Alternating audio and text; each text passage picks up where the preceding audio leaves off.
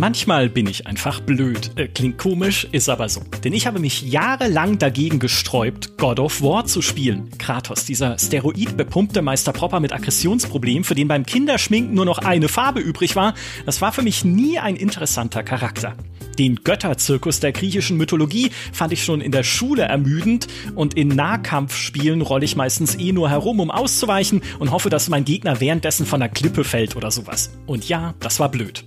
Spätestens 2018, als Sony den wutzerfressenden Zeus-Schläger zum kriegstraumatisierten Alleinerzieher umgedeutet hat, hätte ich mir ein Herz fassen und das Ganze endlich ernsthaft angehen können. Hab ich aber nicht und das war ein Fehler. Denn God of War 2018 hat eigentlich nur die Bühne bereitet für eine Fortsetzung, die zu den besten Spielen gehört, die ich in den letzten Jahren gespielt habe. Dabei habe ich es eigentlich nur gespielt, um endlich mal mitreden zu können. Aber God of War Ragnarök ist ein Meisterwerk und ein Paradebeispiel dafür, wie eine Fortsetzung aussehen sollte. Das Problem an der Sache ist nur, man kann schwer drüber sprechen, warum das so ist, ohne zu viel zu verraten. Wir wollen es aber zumindest versuchen. Dieser Podcast soll spoilerfrei sein, und zwar für beide der neueren God of Wars. Das soll hier ja auch eine Herausforderung bleiben. Dafür eingeladen habe ich zwei ehrbare Gottheiten des GamePro Olymps, nämlich die Göttin der Preview. Herzlich willkommen, Elen. Hi. Und den Gott der Review. Hallo, Dennis.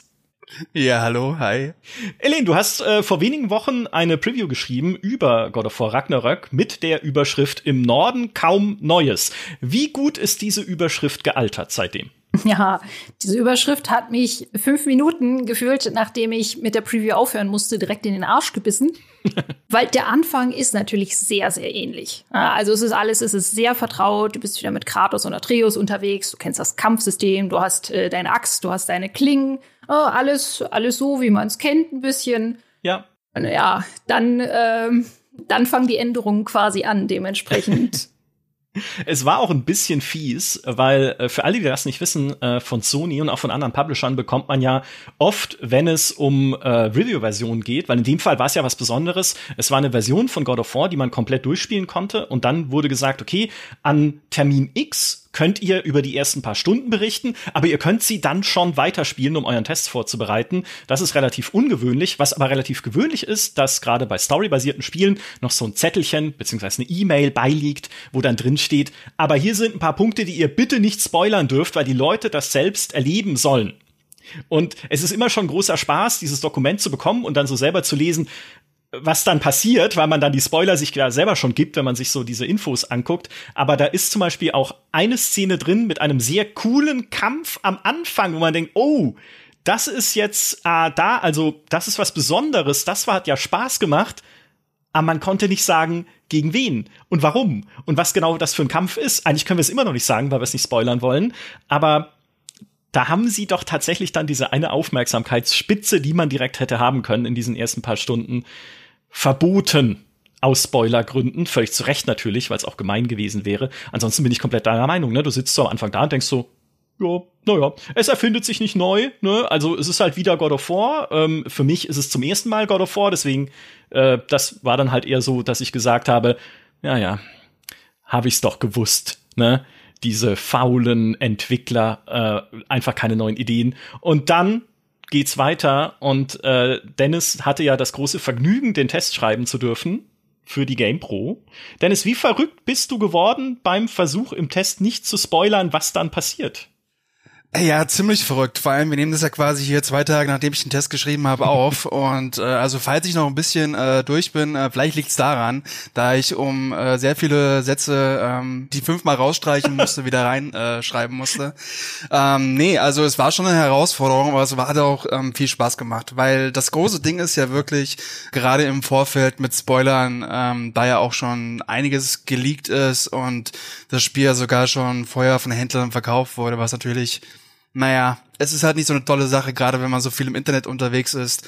Und vor allem nicht in diesem Jahr, wo man sich wirklich noch auf so ein großes AAA-Spiel speziell auf PlayStation freut. Und dann wirst du da schon vorab gespoilert. Deswegen war es eben auch wichtig, gerade für den Test, da möglichst alles rauszunehmen, was irgendwie cool ist, ja. Und das Ding ist, in diesem Spiel ist eine ganze Menge cooler Stuff drinne.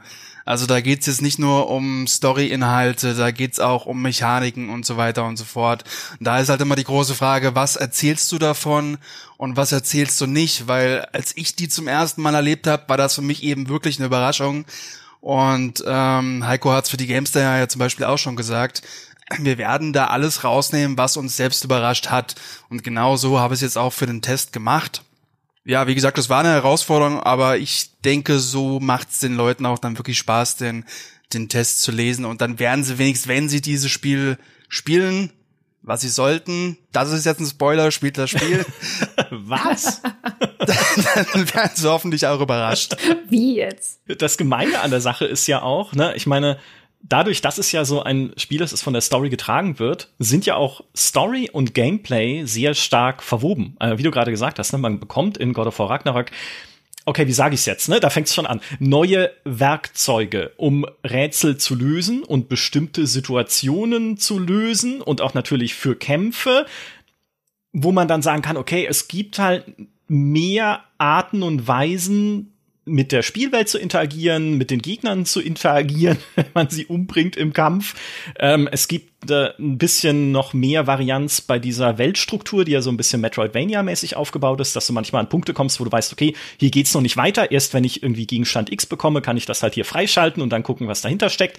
So, alles gut. Aber dann, was du natürlich nicht erklären darfst, ist, wie man das alles bekommt. Denn all das ist ja Teil der Geschichte und äh, Teil von Twists und Turns, die diese Geschichte nimmt. Also all das, all das wären Spoiler. Also da, ja, da verzweifelt man doch. Ja, es stimmt schon ein bisschen, aber das Ding ist eben, ich habe es jetzt so gemacht, einfach äh, den Leuten hoffentlich klar zu machen, dass es eben vom Kampfsystem viel abwechslungsreicher ist als eben der erste Teil. Also du bekommst eben, hast ja gerade schon gesagt, neue Gadgets an die Hand, es gibt neue Fähigkeiten und so weiter und so fort, die eben, und ich glaube, da können, können wir auch äh, ein, zwei von nennen, äh, gleich nochmal, die eben das Spiel wirklich noch spaßiger machen. Also gerade der erste Teil, der war ja schon vom Kampfsystem äh, super, da war auch alles noch frisch, das Kämpfen mit der Axt. Das war alles noch frisch gewesen. Und im zweiten Teil, der hat eben die große Hürde, du hast immer noch diese Ausgangssituation mit äh, Kratos Atreus, du kennst dieses Kampfsystem und du hast auch noch die gleichen Waffen und du musst eben gucken, okay, was bringst du da jetzt on top, um das Ganze eben noch motivierender zu machen, frischer zu machen und den Punkt hat eben God of War Ragnarök, also zumindest für mich geschafft. Kannst du den Finger drauf legen, warum es so ist? Also womit es das geschafft hat? Gibt es, ohne zu spoilern, gibt es eine Sache, wo du sagst, das ist halt, weil ich vorhin auch gesagt habe, natürlich werden wir da noch episch drüber sprechen, das ist ein Paradebeispiel für eine gute Fortsetzung. Ne? Also wo du sagst, okay, das ist halt nicht nur das, was man erwarten kann, sondern es ist mehr, wo du den Finger drauf legen kannst und sagen kannst, das hier ist eigentlich, das ist, steht sinnbildlich für dieses Meer also es gibt da so ein paar Punkte. Also zum einen natürlich mit der Story selbst. Die war im ersten Teil gut, er hat Spaß gemacht. Ähm, aber man hat auch schon gemerkt beim ersten Teil, dass das so ein bisschen die Einführung ist, dass es das erste Spiel ist, ja. Und hier bei Ragnarök ist es einfach alles noch mal mehr, noch mal epischer.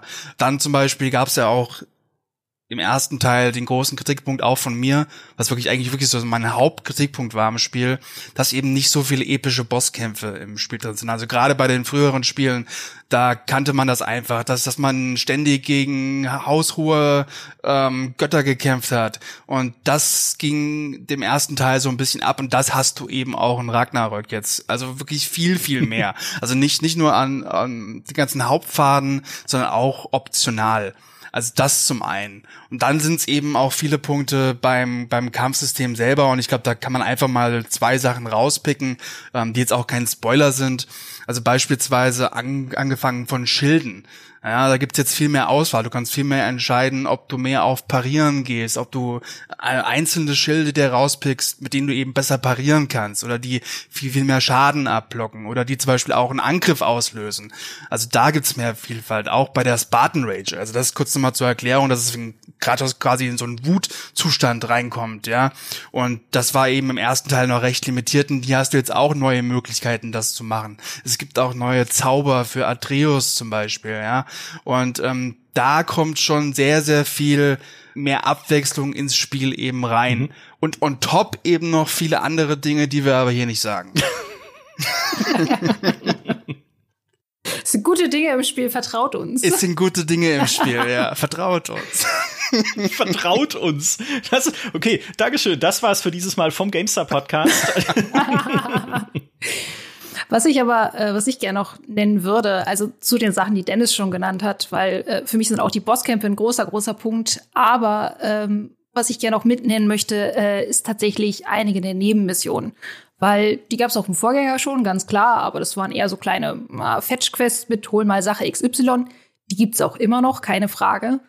Aber es sind dieses Mal halt wirklich ein paar Nebenmissionen dabei, die gehen schon, boah, die, die gehen schon als emotionale, das ist schon, hm, da steckt schon was drinne. Also wirklich so, so ein paar, paar Missionen, wo ich sagen würde, die sollte man auf keinen Fall verpassen. Die sollte man unbedingt machen, die bereichern das Erlebnis so sehr. Und wirklich gute Sachen drinne. Ja, stimme ich total zu. Und bei einer von diesen Nebenquests, beziehungsweise bei zweien, würde schon ein Screenshot reichen von einem Gebiet, um sie zu spoilern. Aber mehr sage ich dazu nicht. Aber sehr, sehr schön gemacht, definitiv.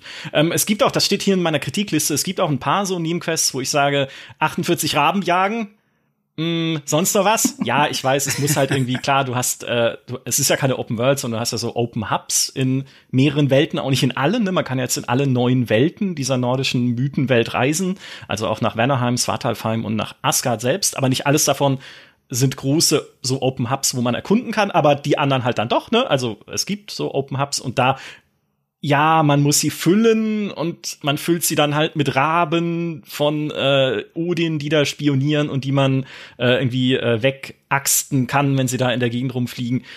Äh, ja, aber das, ich hab's nicht gemacht. Ja, ich habe dann hier diese grünen Raben sitzen sehen und hab mir gedacht, komm, was? mach was. Hättest du es mal gemacht? Also was? ich muss mal eine kleine Lanze für die ja. guten Raben brechen. Ja, also ich bin ja auch kein großer Fan davon, irgendwie 48 äh, mal das Gleiche im Spiel zu machen. Aber das, der Punkt ist hier, ähm, also zum einen, ich hol unheimlich gerne Raben aus dem Himmel, zumindest im Spiel. Und zum anderen, ja, du, du bekommst wirklich in, äh, in Schritten, zum Beispiel, wenn du sechs Raben äh, gefunden hast, nach zwölf Raben, bekommst du eine richtig coole Rüstung, die es wirklich lohnt, äh, mal anzulegen. Also von daher, also wenn ich da belohnt werde, und ich die Sachen nicht machen muss, vor allem nicht während der Story, das Ganze optional ist, dann habe ich damit eigentlich gar nicht so ein Problem. Aber es stimmt schon, es gibt hier auch viele Töte X Monster und mach X mal das Missionen im Spiel. Das ist alles zum Glück optional, aber das ist ja auch nichts, wo ich jetzt wie Elen, die äh, das alles gemacht hat. Ähm. Ja, mir fehlt ein Rabe, okay? es, es, es gibt diesen einen blöden Raben, der irgendwo in Alfheim rumfliegt und sich seines Lebens freut. Eines Tages werde ich ihn erwischen. Gönnen wir ihm das doch. ja, der eine. Eines Tages. Ja, der eine, der davon gekommen ist. Ja, da ist er.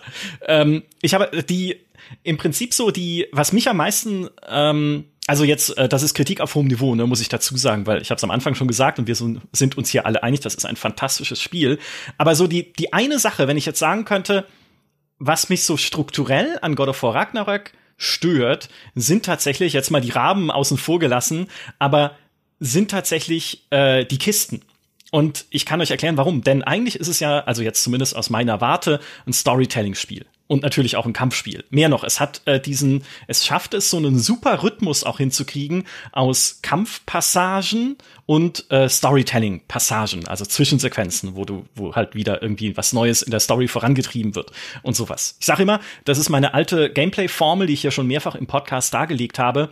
Wenn ein Spiel es schafft, eine Kampf oder eben Erzählpassage immer genau dann zu beenden, wenn du dir denkst, jetzt wäre es mal schön, wenn ich endlich mal wieder kämpfen könnte oder jetzt wäre es mal schön, wenn endlich die Story mal weitergehen würde, dann hat man etwas sehr richtig gemacht da im Studio und das gelingt Ragnarök perfekt. Also das äh, finde ich sehr, sehr gut gemacht solange man der Hauptstory folgt. Aber es gibt ja noch diese Welten drumherum, die man erkunden kann und wo dann diese leuchtenden Kisten rumstehen, wo du erstmal gar nicht weißt, wie komme ich da hin, da kann ich kleine Rätsel lösen, ne? wie treibe ich dann irgendwie ein Wasserrad so an, dass eine Tür aufgeht und so weiter. Schön und gut, ich mache das auch gerne, aber mich bringt das raus. Es hab, ich habe ich hab eine Szene erlebt, da das ist eigentlich ein ruhiger Moment in der Handlung, wo man ähm, da sitzt mit jemandem zusammen und Glühwürmchen anschaut. Da wird auch nicht geredet. Es ist einfach nur ein ruhiger, nachdenklicher Moment, wo man genau weiß, okay, danach geht es wieder weiter und es wird unfriedlich weitergehen, weil wir sind ja immer noch in God of War, also genießen wir doch diesen Moment. Und ich kann diesen Moment nicht genießen, weil wenn man da sitzt und so in die Spielwelt hinausschaut, sieht man schon etwas weiter weg dieses Glänzen von Beute. Ich denke mir die ganze Zeit, aha, da vorne ist noch so ein Beutepunkt. Wie komme ich denn da hin? Ja, ja, Glühwürmchen schön und gut und ruhiger Moment in der Story, aber ich will doch wissen, welche komischen Ressourcen da rumliegen und was ich damit dann wieder anfangen kann. Da habe ich mir dann so gedacht, ich, also, ne, ist jetzt, wie gesagt, auf hohem Niveau vielleicht auch eher eine Geschmacksfrage, aber ich würde mir wünschen, dass ein God of War noch etwas anders aufgebaut wäre in diesen Open World Belohnungen. Also weniger vielleicht einzelne Kisten, die einfach rumstehen und von die man irgendwie ein Mini-Rätsel lösen muss, hin zu mehr hm, bedeutungsvollen Loot-Hotspots würde ich sie jetzt mal nennen. Sowas wie die Herausforderungstempel in äh, Zelda Breath of the Wild. Weißt du, wo man halt hingehen kann und so einzelne Dinger hat, äh, wo man auch wirklich mehrere Sachen machen muss, um dann dort aber auch nicht nur irgendwie fünf Gramm Hacksilber und äh, drei Eisenbarren kriegt, sondern einen wertvollen, einzigartigen Crafting-Gegenstand, der dann auch ein richtig substanzielles Upgrade bringt. Also weiß ich nicht, eine Drachenschuppe, wo ich dann sagen kann, okay, daraus wird eine Rüstung geschmiedet. Oder das sind jetzt fiktive Beispiele. Ne? Es, es gibt so im Spiel hoffe ich, gibt es im Spiel. Also ich ähm. hoffe, es ist kein. Oh Gott, nein, die Drachenschuppe. Wie kann er die Drachenschuppe spoilern? Okay, das wäre, wenn, wenn es sie gibt, wäre es keine Absicht gewesen. Aber ihr wisst, was ich meine, ne? Dass man halt weniger zugemüllt wird mit Ressourcen. Ich habe später im Spiel habe ich äh, natürlich die, die Raben konnte ich ignorieren, weil ich einfach zu schlecht war, sie zu treffen. Gerade wenn sie fliegen, die dann mit der Axt zu erwischen, das ist wirklich schwierig. Ähm, deswegen ja. Kudos für 47 Raben. Aber was ich halt immer versucht habe, ist die Kisten mitzunehmen. Und dann mache ich da, ich kriege ein neues Werkzeug in der Story. Ich freue mich, kann sagen, hey, endlich komme ich in so Ecken, wo ich vorher nicht hin konnte und mache halt diesen Metroidvania Kram und geh da hin und löse das Rätsel und mach die Kiste auf und dann liegt darin irgendein Crafting-Müll, den ich gar nicht mehr brauche weil ich halt so viel schon habe von diesen Ressourcen, dass ich meine Sachen schon längst so weit aufgerüstet habe, dass ich dieses weiß es gar nicht mehr, was es war, halt irgend, irgendwelches äh, Eisenzeugs oder Metallzeugs, was da drin war, gar nicht mehr gebraucht habe. Und das fühlt sich dann auch nicht mehr richtig gut an nach Belohnung, finde ich. Das ist richtig. Also ich würde dir auch komplett zustimmen. Ähm, ich würde sogar noch erweitern. Also God of Ragnarok wirkt in Teilen ein bisschen zu sehr aufgeblasen. Also es ist nicht nur wegen diesen ganzen Kisten, wo man sich dann fragt, boah, ähm, die Ressourcen brauche ich gerade gar nicht mehr. Und vor allem auch der Punkt, dass äh, sie nicht wirklich versteckt sind. Also sie stehen halt irgendwo am Wegrand rum. Ich mache sie auf, das braucht wieder 10, 15 Sekunden. Ich werde quasi von, von der Story, die ja wirklich super ist, gerade wieder abgehalten. Und die Kisten, die wirklich gut sind, diese ganzen Rätselkisten, die es auch schon im ersten Teil gab, das macht ja auch wirklich Spaß aufzumachen. Und vor allem, man bekommt ja auch was davon, ja. Also man bekommt mehr Gesundheit, mehr Rage und so weiter. Ähm, das hat mir wieder Spaß gemacht. Aber dieses ganze, ähm, hier ist noch eine Kiste, da ist noch eine Kiste, ähm, das hätten sie wirklich einfach rausstreichen können. Zumal du ja auch ähm, viele Ressourcen zum einen nicht brauchst, viele Erfahrungspunkte brauchst du irgendwann nicht mehr. Ähm, das ist auch so ein kleiner Kritikpunkt. Das motiviert dann später im Spiel nicht mehr wirklich. Aber es ist auch so ein bisschen sinnbildlich für das Spiel selber, auch für die Hauptstory. Das ist nämlich wirklich mein, mein größter Kritikpunkt am Spiel. Die geht, das können wir sagen, circa 25, wenn ihr schnell seid, 30, 32 Stunden und Teile davon, gerade im Mittelteil, sind so, hm, hättest das jetzt gebraucht, jetzt ist das gerade so spannend und ich will eigentlich zu diesem Punkt, dann nehme ich immer noch mal so einen großen Schlenker einmal drumherum und stelle dann so fest, naja, gut, das hat jetzt aber gar nichts eigentlich gebracht und eigentlich hätte ich viel lieber gewusst, was mit dem Charakter passiert. Das ist zu Beginn nicht schlimm, das ist im letzten Spieldrittel überhaupt nicht schlimm, das wirklich super ist. Aber gerade im Mittelteil hat's mich dann doch gestört. Ja, ja, da sind auch einige ah, Missionen drinne, sagen wir es mal so, die sich bisschen anfühlen, ah, das, ja, das, das hätte vielleicht eine Nebenquest sein können, okay, aber wenn ich jetzt gezwungen bin, das zu machen, dann, dann gibt's viel, viel hin und her am Ende. Das, das ist so das, was, was die Story auch einfach ein bisschen, also eigentlich sehr, sehr gute Story aufweicht. Also ja, okay, hier machen wir noch kurz einen Abstecher, hier ist ein Schlenker, hier gehen wir jetzt zum dritten Mal dieses Areal lang, was ich inzwischen schon auswendig kenne. Äh, mhm. Also, ne, ich, ich weiß schon, wo hier, wo hier die Fallen auf dem Boden rumliegen, so nach dem Motto, weil man es einfach, weil man es teilweise in relativ kurzer Zeit auch mehrfach hintereinander macht und das das schlaucht halt ein bisschen, was, was schade ist, weil das Spiel braucht diese Streckung überhaupt nicht. Also es, es wäre es wäre einfach, wenn das ein äh, 15 Stunden für die Hauptstory, sagen wir mal, Spielerlebnis gewesen wäre, hätte ich immer noch gesagt, so ja, absolut, Empfehlung, großartiges Spiel, großartige Story, ne? Es gibt ja aber noch genug Nebenaktivitäten, also ich, ich bin jetzt über die 50 Stunden hinaus, äh, was soll ich sagen? Ja, ich glaube, ich weiß, was du meinst auch. Ähm, es hat, also zumindest ich war, es gab eine Szene, da ist man unterwegs mit einem Hundeschlitten an äh, mehrere Orte, die man untersuchen soll und es ist nicht immer toll, was an diesen Orten passiert, die man untersucht. Um es mal so weit gefasst auszudrücken. Wo ich mir auch gedacht habe, warum machen sie das denn jetzt? Also klar, sie ja. wollen dich halt ein bisschen dazu bringen, dieses Areal zu erkunden, wo du unterwegs bist. Es sieht fantastisch aus. Ne? Also es ist in Midgard, äh, wo jetzt dieser, äh, der, also der, wo es sehr viel Schnee liegt, sagen wir einfach, ne? also es ist sehr verschneit und der Schnee sieht fantastisch aus und so, alles ähm, an sich gut. Aber sehr viel Backtracking, sehr viel unterwegs sein und leider dann, wenn man dort ist, wo man hin wollte, klar, du kriegst dann doch deine Belohnung und es gibt auch, du kriegst irgendwie einen neuen Gegenstand, mit dem du dann wieder neue andere Nebenquests machen kannst, das ist cool. Aber äh, ja, hm, äh, die Story geht halt nicht weiter. Und da dachte ich mir auch so, hm, hätte man, äh, wie er richtig sagt, etwas straffen können. Die berühmte Dreierregel. Also bei dem Hundeschlitten ja. war ich auch, dachte mir so, warum? Also ich, vor allem, ich wusste ja schon beim zweiten, dass da auch nichts passiert und dann geht's halt zum dritten und dann geht's dann weiter. Und da denkt man sich halt so, ah, Leute, macht das doch einfach weg. Vor allem, es ist aber auch so ein generelles Problem von vielen äh, Spielen heutzutage. Also nicht mal nur bei God, God of War Ragnarok. Ähm, das kannst du ja auf viele Open-World-Spiele beziehen, wo man auch so denkt, ist das jetzt nur da drinne, damit man eben sagen kann, man hat für die Hauptstory nochmal fünf Stunden mehr? Ähm, Paradebeispiel ist jetzt ein Dying Light 2 oder Assassin's Creed Spiele oder sonst was, ja. Also ich, ich bin voll dabei, wenn das Ganze ausgelagert ist, äh, wenn ich das nicht machen muss, alles cool, aber wenn es dann wirklich auf meinen Hauptfaden ist und da merkt man eben diese Streckung drinne, nur um dann auf 30 Stunden zu kommen, das ist immer so ein bisschen schade. Da bin ich aber wirklich, wirklich dankbar für die Charaktere, muss ich immerhin sagen. Also das ist so der eine, hm. ich will nicht sagen der eine Lichtpunkt, äh, das Spiel hat viele Lichtpunkte, aber so für diese äh, Traversal-Bereiche, wo man wirklich einfach nur länger unterwegs ist, als man teilweise möchte. Ne? Manchmal ist das ja auch sehr schön.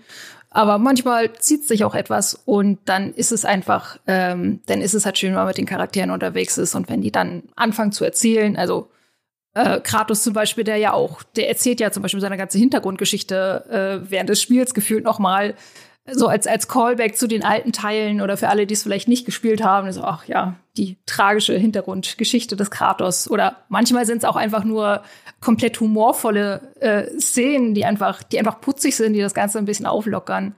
Äh, und das ist halt, das macht es dann schon wieder, äh, das macht es dann nicht vollkommen anstrengend, sondern das ist äh, dass ich manchmal, ich bin tatsächlich mit dem Hundeschlitten, äh, das eine oder andere Mal bin ich dann wirklich einfach nur fünf Runden im Kreis gefahren, äh, damit Mimir seine Geschichte ja. zu Ende erzählen konnte. ich so, oh, jetzt werd doch mal fertig, ich kann hier nur so lange im Kreis fahren. Ja, ja vor allem wenn du anhältst und absteigst, dann unterbricht ja Kratos immer so, ja, wir haben jetzt Wichtigeres zu tun. Nein, ich will's doch nur hören, bitte erzählt die Geschichte doch einfach weiter. Vollkommen, ey, 110 Prozent Zustimmung. Es ist ja auch eine der, war schon im Vorgänger so, aber jetzt haben sie es noch ausgebaut, habe ich das Gefühl, eine der großen Stärken dieses Spiels ist einfach dieses Banter, ne, die Dialoge, die du halt führst mit Leuten, die dich begleiten und die auch tatsächlich manchmal so selbstironisch sind, weil es gibt ja dann auch einen Begleiter, der so sagt, äh, bei dieser Szene, die wir gerade besprochen haben, ja, ist wohl immer so, dass das dritte dann das Richtige ist. Ja, und denkst, ja, na klar, äh, ja, weil ihr es halt jetzt äh, spielmechanisch so gemacht habt. Aber schön, dass es aufgegriffen wird. Und es ähm, ist auch, wenn du mit jemandem unterwegs bist und quasi der, der erste Dungeon, wo du dann diese Person dabei hast,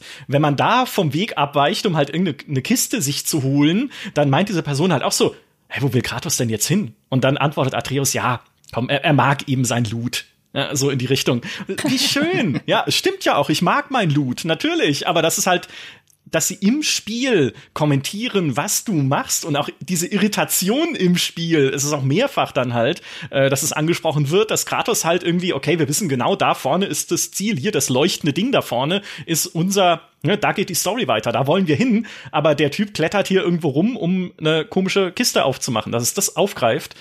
Es wäre eigentlich nicht notwendig. Ne? Also eigentlich könntest du sagen, hey, könnte ich mich doch hinsetzen ne, als als äh, irgendwie Team, das daran arbeitet und sagen, ja, ist doch wurscht, ob die das kommentieren, aber dass sie sich die Mühe gegeben haben, selbst sowas noch einzuflechten, plus dann die ganzen Rückblicke auf die alten God of Wars, die ich überhaupt nicht kenne, ne, weil ich, wie sie eingangs das nicht gespielt habe, ähm, aber mir dann denke, ach, Kratos hatte einen Bruder? Hä, was? Kratos war schon mal verheiratet? Hä, was? Kratos hat irgendwie die, äh, hier, äh, äh die, äh, na, wie heißen sie denn? Diese Wahrsage-Dinger aus der griechischen Mythologie, ihr wisst, was ich meine, die irgendwie genutzt, um äh, hier Zeus zu besiegen und sowas. Also richtig, richtig viel Aufwand in so einem eigentlich kleinen Feature, in diesem Banter- und Dialog-Feature. Es ist eine Freude.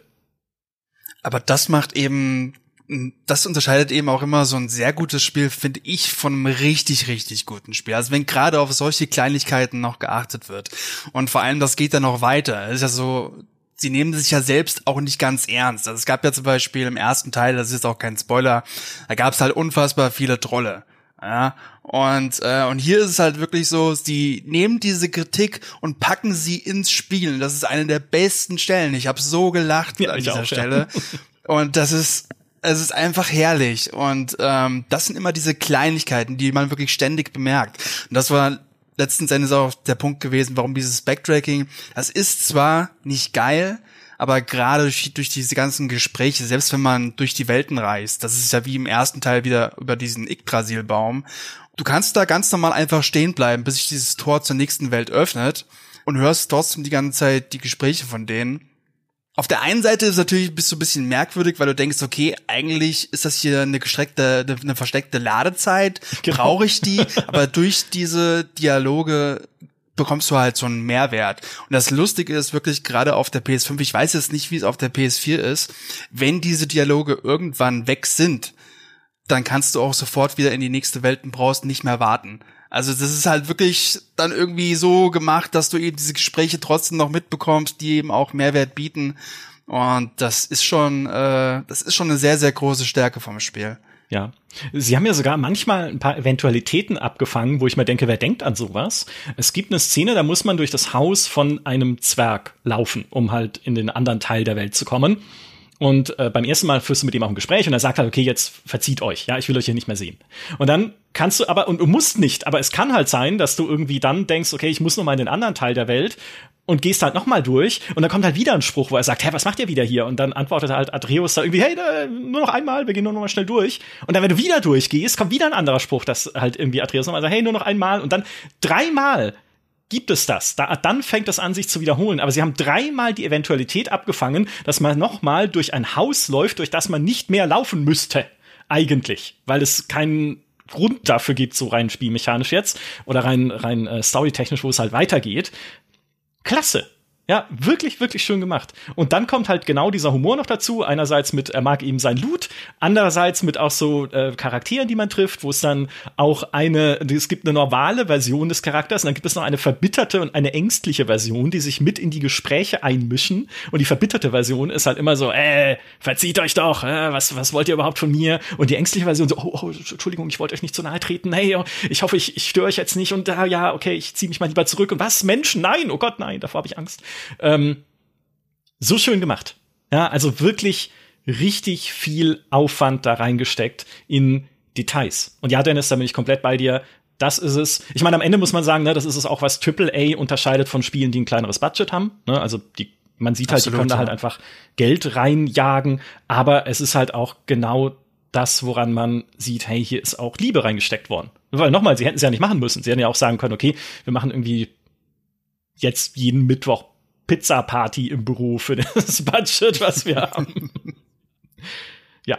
Für mich gibt's da eigentlich keine, keine bessere Szene als diese Esstisch-Szene. Die ist, die ist für mich so bezeichnend, äh, ja. wo einfach nur Kratos und Atreus dann mit mehreren anderen Charakteren abends am Esstisch sitzen und in dieser Szene passiert nichts Wichtiges für die Story, aber die ist so großartig, weil es ist einfach nur es ist halt, es ist ein bisschen awkward alles, ne, weil nicht alle Charaktere kennen sich so gut, nicht alle mögen sich so gut, aber irgendwie ist es so, ja, naja, aber wir sitzen jetzt hier zusammen am Esstisch und dann versucht einer ein Gespräch anzufangen und dann folgt erstmal äh, geschlagene zehn Sekunden peinliches Schweigen. es, es, ist so großartig. Man kann jederzeit aufstehen, äh, absolut, aber du kannst halt auch wirklich, du kannst da, glaube ich, mehrere Minuten sitzen und dir äh, dieses peinliche, aber irgendwie putzige Abendessen anhören. Es ist so gut. diese ja. Szene. Ja, definitiv. Und wo es sich halt fortsetzt, auch was äh, so Detailreichtum angeht, sind ja die Welten selbst.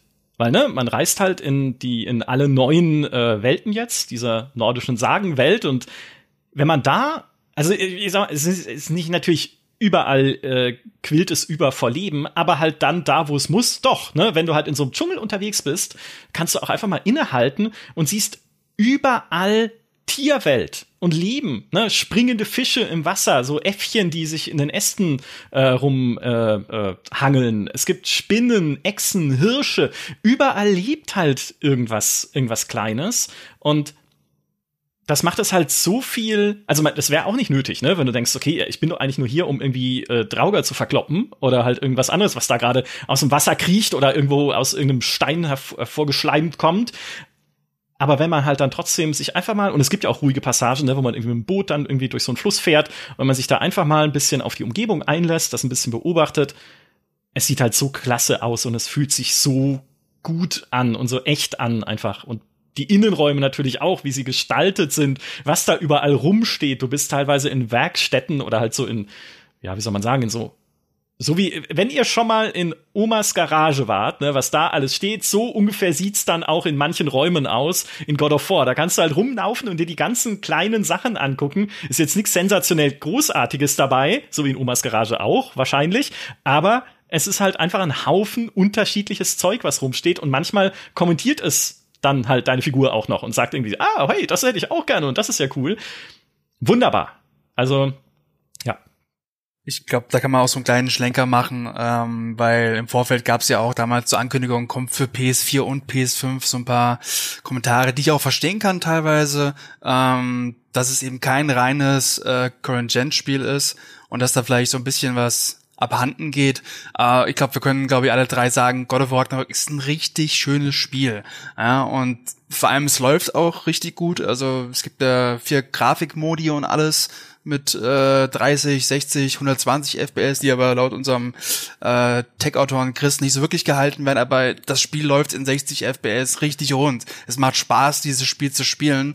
Und was, glaube ich, auch wichtig ist, vor allem wenn ihr euch das Spiel jetzt holen wollt, ihr könnt das zumindest wenn ihr die gleiche Version bekommt wie wir, könnt ihr das auch zum Release machen, weil großartig über Bugs gestolpert oder sonst was bin ich da eigentlich nicht. Also klar muss man irgendwie mal zweimal das Spiel neu starten, da gibt es einen fairen Rücksetzpunkt, da ist man wieder drinne. Also da bekommt man zum Release ein Spiel, das wirklich auch fertig ist. Und das ist auch äh, nach vielen Fehlschlägen, sagen wir es mal so, aus den letzten Monaten und Jahren, glaube ich, auch ein gutes ein gutes Zeichen, dass, es, dass man sich einfach beruhigt zum Release auch mal so ein Spiel kaufen kann. Ja, äh, so ein paar kleine Sachen gibt's, ne, dass irgendwie dann halt äh, manche, ich habe mal so schwebende Hämmer gesehen, die halt, äh, also wo die, der Gegenstand einfach nicht richtig in der Welt platziert war, sollten auf dem Tisch liegen, schweben halt so ne, Elder Scrolls Style, 30 Zentimeter drüber. Ähm, die KI hat manchmal ein bisschen Aussetzer, das hatte ich ein paar Mal, ne? Dass das irgendwie, stimmt, ja. dann steht halt ein Vieh oben an der Klippe und lässt sich von mir mit der Axt bewerfen, ohne äh, anzugreifen. Oder umgekehrt steht ein Elfenkrieger unten an der Klippe und lässt sich von mir mit der Axt bewerfen, ohne anzugreifen. Also ähm, manchmal, manchmal hast du da kleine Aussetzerchen drin, aber das sind wirklich Kleinigkeiten. Ne? Wir erwähnen sie jetzt nur der Vollständigkeit halber, weil wir hier auch einen Bildungsauftrag haben. Aber um das nochmal zu unterstreichen, was Dennis gerade gesagt hat, äh, und wo ja auch diese FPS-Zahlen nicht völlig unwichtig sind, der Spielfluss von God of War Ragnarök ist herausragend. Also gerade wie es sich anfühlt, sich zu bewegen, wie es sich anfühlt, sich so hoch zu hangeln, zu irgendwie so Kletterpunkten oder überhaupt halt zu klettern, zu springen, zu irgendwie einfach zu interagieren und dann natürlich auch in den Kämpfen dann äh, drauf zu hauen auf alles, was dir entgegenkommt. Das ist richtig klasse plus die Animationen, die es danach, plus die neuen Finisher, die dann am Ende noch passieren in den Kämpfen. Es ist halt alles oh ja. so aus einem Guss. Es ist alles so angenehm zu spielen. Es gab wenn ich mich recht erinnere, keine einzige Stelle, wo ich dachte, uh, das ist aber hakelig jetzt. Außer vielleicht, wenn man irgendwie mit, mit dem Boot oder mit äh, Reittieren unterwegs ist, die steuern sich manchmal ein bisschen träge, ne? dass du denkst so, äh, das würde ich aber gern umdrehen, aber irgendwie braucht halt so ein Boot halt auch einen bestimmten Platz, um umzudrehen und dann ist es halt ein bisschen fummeliger. Aber alles, was zu Fuß ist, ist so gut. Einfach so, so flüssig. Und vor allem auch so wuchtig. Mhm. Also, ähm, man hat ständig das Gefühl, egal was Kratos macht, egal ob er sich irgendwo hochzieht, ob er eine Truhe aufmacht, ob er gerade irgendwie zu, zu einem äh, doch mittlerweile ziemlich brutalen Finishern auspackt, ist alles wuchtig und ja, also flüssig, definitiv keine ähm, An Anekdote. Ich habe gestern Abend mal ein anderes Spiel danach gespielt jetzt, also mein erstes Spiel nach Ragnarök. Und ich weiß eigentlich, ähm, dass das Spiel gut sein soll und auch ein gutes Kampfsystem haben soll. Aber ich dachte mir die ganze Zeit, warum bist du nicht so flüssig? Warum, was, was, was ist hier los? Ich, ich will, ich, ich will dich mögen. Aber das warum ist so ein bisschen. Ja, warum bist du nicht God of War? Und das ist so ein bisschen dieser, ähm, ich bin ja riesengroßer Souls-Fan, das ist ein bisschen dieser Elden Ring-Effekt, dass dann teilweise Spiele, die einem richtig, richtig viel Spaß machen, ähm, so ein bisschen andere Spiele auch äh, ja, madig machen, ist vielleicht ein bisschen zu hoch gegriffen, aber man, man, man spürt schon, dass es da große Unterschiede gibt. Und gerade God of War Ragnarök vom, vom Kampfsystem, das ist eben da, greift jedes Rad ins andere. Das ist schon echt klasse. Die einzige Stelle, wo ich, na, Stelle kann man gar nicht sagen, aber so das System, was ich minimal frickelig finde und nicht mal, weil ich sagen würde, es ist unpräzise, äh, ist bei den Rätseln. Äh, da, da gibt es manchmal so Stellen, ist es so, du musst jetzt, du musst jetzt, äh, naja, du hättest jetzt zwei Millimeter weiter rechts treffen müssen. Das, äh, das werten wir jetzt nicht. Äh, mach's, mach's noch mal ordentlich. Ne? Da ist es manchmal sehr äh, auf diesen einen Punkt beschränkt, den du, den du treffen musst, damit es funktioniert. Aber ansonsten gibt's ja wirklich nichts, nichts dran auszusetzen. Ja. Und was ich an den Kämpfen noch sehr zu schätzen weiß, äh, Dennis, du hast es vorhin schon mal angerissen, ist äh, grundsätzlich hat man jetzt mehr Möglichkeiten, wie man kämpft, also auch welche, wie man taktisch kämpft. Und was ich absolut liebe, ist dieses Schild, das Energie speichert, also quasi Angriffe, den, den speichert und den die, die Energie absaugt sozusagen. Und mit der man dann, nachdem man das dreimal gemacht hat, halt so einen Wucht-Gegenangriff auf, äh, auslösen kann. Das ist mir so viel tausendmal lieber als das Schild, was irgendwie mein Parieren besser oder mächtiger macht, weil parieren kann ich nicht. Also ich kann in keinem, ich konnte es noch nirgendwo, in keinem Spiel, das Nahkämpfer hat, kann ich parieren. Ich kann es in Elden Ring nicht, ich kann es in äh, Fallen Order nicht, ich kann es in God of War nicht, ich konnte ich weiß nicht, wie man es gibt eine Angriffsart im Spiel, da geht's, ja, da sehe ich dann irgendwie, okay, blaue Kreise um den Gegner heißen, jetzt doppelt auf die Schildtaste drücken. Okay, das geht, da hat man, dann hat man dann auch meistens äh, relativ viel Zeit. Aber bei einem normalen Angriff, wenn irgendwas mit dem Schwert auf mich zuschlägt, ich weiß nicht, dann bin ich zu hühnerig, um irgendwie zu sagen, äh, oh no, jetzt, äh, was soll ich tun? Ja, also dann bin ich so aufgeregt und äh, meistens rolle ich dann weg, aber vielleicht kann man es auch nicht immer machen. Aber jetzt kann ich mein Schild hochhalten und dann Wuchtangriff und alles fliegt weg. Ich kann das wirklich sehr, sehr gut nachvollziehen. Ich bin auch nicht so der Pariermensch, aber ähm, das ich finde, in Ragnarok geht's sogar recht gut, weil du sogar noch diese äh, Zeit zum Parieren verlängern kannst und alles. Und ähm, also man sollte es zumindest mal ausprobieren, auch wenn man jetzt nicht so der äh, Fan vom, vom Parieren ist, weil auch das, auch mit diesem Aufladen des Schildes, aber das wirkt eben auch unfassbar wuchtig und ist schon sehr, sehr befriedigend, wenn man dann eben Gegner nochmal so zurückschleudert und dann mit der Axt wieder drauf und dies, das, die Klingen und also, ja, also mal, einfach mal ausprobieren. Es gibt auch, es gibt Bosskämpfe, die würde ich gar nicht ohne Schild machen wollen, muss ich sagen. Ich bin auch eher so der äh, Roll-to-Win-Typ, ne? Also je, je weiter und je schneller ich rollen kann, desto besser. Aber dann gibt's so ein paar optionale Bosskämpfe, ähm, die sind so, so ein bisschen das äh, Valkyren-Äquivalent in diesem Teil, die man alle nacheinander aufsuchen kann. Und da habe ich tatsächlich sogar den Schild gewechselt. Ich habe vorher immer den Parierschild genommen äh, und habe jetzt auf den Schild gewechselt, von dem ich eigentlich am Anfang gesagt habe, ach, den nehme ich doch nie in die Hand. So ein schwerer Schild, der halt wirklich einfach nur, der hält halt viel aus. Da kannst du auch diese äh, gelben Angriffe, die eigentlich normalerweise durchbrechen dir deine, äh, deine Verteidigung, der kann die äh, tatsächlich aushalten. Ich, oh, das hat diese Kämpfe so viel einfacher gemacht. Ja, also nur für diese Kämpfe habe ich, hab ich den Schild gewechselt und habe dann halt gesagt, so, okay, andere Taktik. Ja, ja. Es lohnt sich. Ohne diesen Schild hätte ich die allermeisten Bosskämpfe, die ich bisher hatte, da hätte ich überhaupt kein Licht gesehen. Meine besten Freunde sind eigentlich zwei Sachen in dem Spiel. Erstens der Wiederbelebungsstein, den du dir craften lassen kannst, dass man halt, wenn man einmal zu Boden geht, nicht gleich den äh, letzten Speicherpunkt, die übrigens fantastisch verteilt sind, muss man auch mal sagen. Die Speicherpunkte sehr, sind sehr großartig. Ja. Es gibt sogar ich liebe es, Speicherpunkte zwischen manchen Phasen eines Bosskampfs. Wo ich mir an einer Stelle bin ich gestorben und mir gedacht, wenn das jetzt von vorne anfängt, bin ich raus. dann werfe ich den Controller weg und ihr seht mich hier nicht wieder. Und nein, es hat dann tatsächlich in der zweiten Phase angefangen. Dankeschön, danke dafür. So, äh, dieser Wiederbelebungsstein sorgt dafür, dass wenn man halt zu Boden geht, nicht den nächsten, äh, den letzten äh, Speicherpunkt laden muss, sondern sich direkt an Ort und Stelle wiederbeleben lassen kann. Cool, geht nur einmal, okay, aber hey, äh, hilft ja, wenn der Gegner halt schon so zur Hälfte runtergehauen ist. Das ist mein einer bester Freund. Mein zweiter bester Freund ist der Axtwurf. Weil dann kann ich nämlich tatsächlich die halbe Zeit einfach nur, da sind wir wieder beim Hühnerbild, wie ein kopfloses Huhn durch die Arena rennen und gucken, okay, wenn der Gegner gerade irgendwie eine kleine Pause macht, habe ich meinen Axtwurf hochgeskillt, dass ich ihm halt diese Axt einmal um die Ohren haue. Die trifft dann auch mehrfach, wenn man das hochgelevelt hat. Richtet dabei vielleicht noch irgendwie Stun-Schaden an oder so, also äh, lähmt den Gegner oder so. Macht noch einen Frost-Status-Effekt, den ich dann wieder ausnutzen kann, indem ich meinem Begleiter sage, hey, schieß da irgendwie einen bestimmten Pfeil drauf, der dann mehr Schaden macht, wenn jemand Frost hat. Und so kann ich mir halt selber so ein bisschen meine Bild zusammenpuzzeln, wie ich kämpfe mit Kratos. Klappt nicht immer, aber ja ich krieg, ich krieg gerade so ein Flashback dazu, wie ich äh, den Vorgänger gespielt habe. Äh, da war ich auch, da dachte ich mir, ah, komm, machen wir Kratos mal zum Distanzkämpfer, habe halt immer nur meine, meine Axt geworfen, weil ich so viel Angst davor hatte, getroffen zu werden. Äh, in diesem Fall habe ich es zum Glück nicht gemacht in, in der Fortsetzung, weil die Kämpfe gehen so viel schneller. Ich glaube, die Kämpfe gehen so viel schneller, wenn du, wenn du mal rangehst äh, mit der Axt statt dass du sie wirfst, weil äh, du machst nicht viel Schaden. Ja, aber die schlagen sicherer, mich doch. Fall, ne? die, die, die, hauen mich. Das ist so.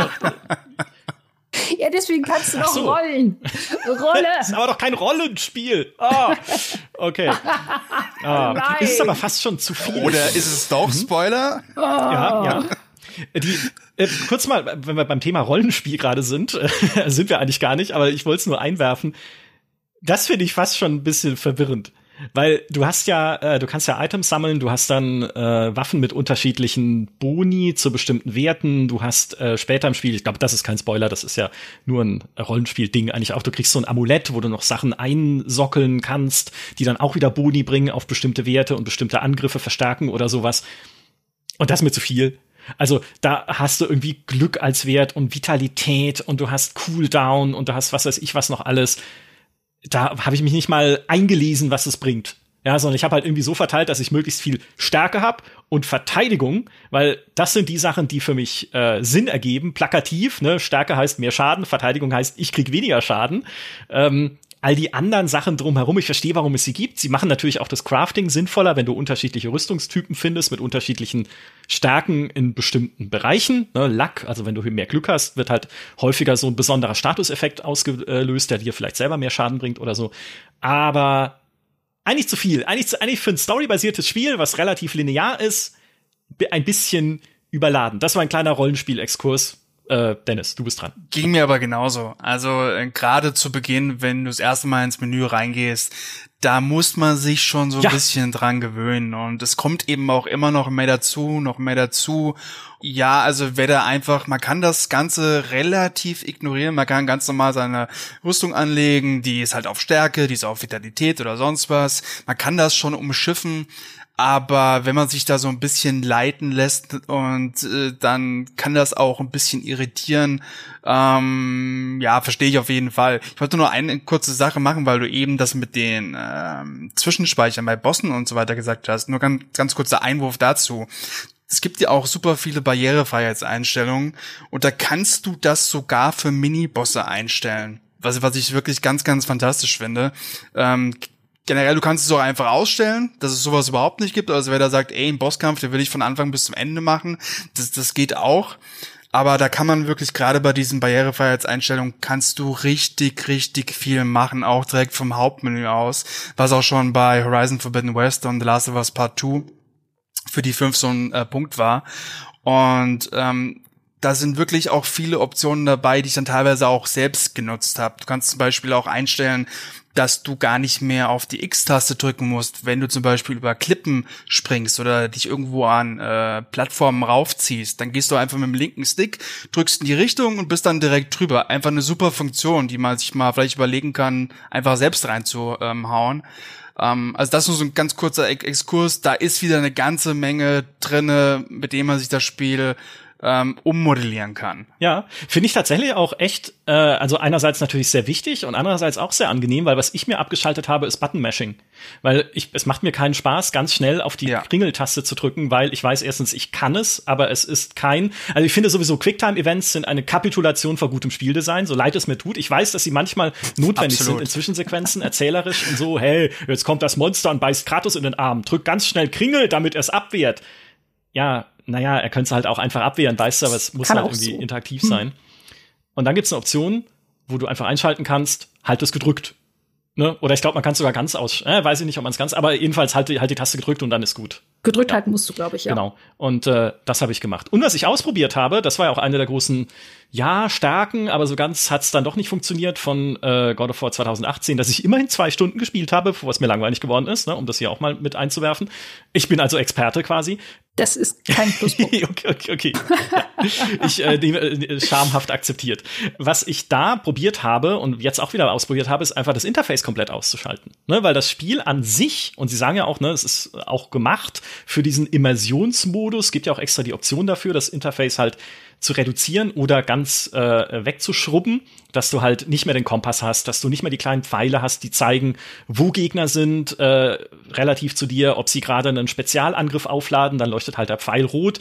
Denn an sich hat God of War, auch jetzt gerade mit dem letzten Teil ja erfunden, dass man durch die, äh, durch den Banter, durch die Begleiter, die man dabei hat, die dir Sachen zurufen, diese Anzeigen gar nicht bräuchte, wenn man nur zuhört. Ne? Wo es dann halt heißt, hey, pass auf, Angriff von hinten oder Achtung von oben oder Vorsicht, Gift oder sowas, was regelmäßig passiert. Da, da muss ich, da muss ich kurz einwerfen und sagen, äh, ja, ich finde ich finde die Idee großartig, aber wenn Mimir mir dann zuruft, Gegner von links und ich habe mich wer der das ruft, schon 35 Mal gedreht, weil ich irgendwas anderes mache. Ja. Ich so, wessen links?